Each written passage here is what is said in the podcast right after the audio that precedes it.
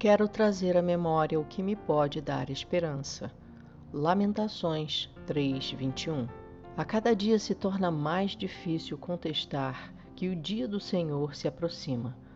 Tudo o que vemos à nossa volta, todos os acontecimentos, a apostasia crescente, o ateísmo como norma de vida, as blasfêmias ao Santo Deus, a quebra de cada mandamento do Senhor, a distorção da Bíblia para torná-la complacente com o pecador, a aprovação do assassinato de bebês no ventre, a institucionalização do pecado sexual como regra geral imposta à sociedade e tantas e tantas coisas mais que ficaríamos horas listando tudo o que nos aponta para o retorno de Jesus, conforme ele mesmo descreveu em seu sermão escatológico.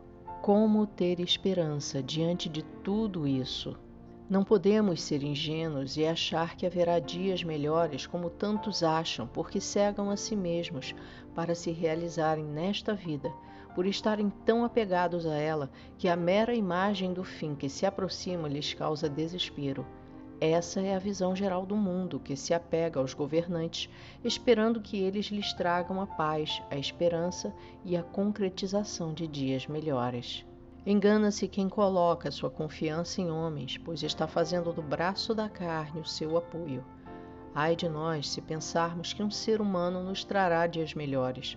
O cristão que pensa assim deveria rever a sua profissão de fé, pois se esqueceu que somente podemos confiar em Deus e que ele jamais mente ou se arrepende. Jesus não mentiria e nem mudaria meio centavo do que disse no seu sermão, pois ele mesmo disse que suas palavras não passarão até que tudo seja cumprido. Mateus 24, 35. O pensamento do cristão precisa estar em desarmonia com o pensamento do mundo porque nada do que o mundo promove, ainda que se esforce para ter aparência de justiça, não passe de manipulação para fazer as obras do maligno sobre a terra. Chamam mal de bem e amargo de doce, apoiam e divulgam o pecado e condenam o que é santo. Por isso, o cristão não pode se associar a eles, pois qual comunhão tem a luz com as trevas? 2 Coríntios 6,14 a esperança do cristão não reside em nada do que o mundo promove, mas naquilo que vem do alto, das coisas divinas do Altíssimo e que nos é dado gratuitamente, a saber, a fé que é dom de Deus. Enquanto o mundo usa os olhos da carne para esperar nos homens, o cristão precisa olhar com os olhos da fé, esperando em Deus, nas promessas que serão cumpridas, pois fiel é aquele que as pronunciou. Aguardemos, pois, a volta de Jesus com fé, correndo com perseverança a carreira que nos foi proposta, sabendo que tantos outros no passado foram testemunhas do cumprimento da palavra de Deus. Hebreus 12, 12.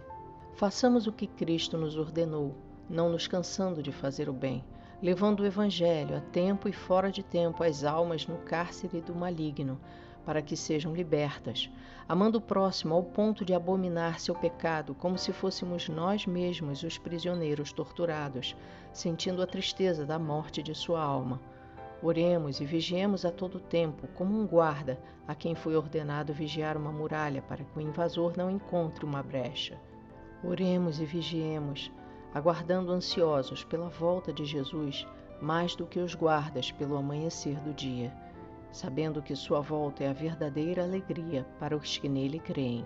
A nossa esperança está na lembrança de tudo que nos foi prometido e por isso não nos inquietemos como se inquietam os que não têm esperança. Não coloquemos no homem a nossa confiança, pois ela está com o único que cumpre cada palavra do que prometeu.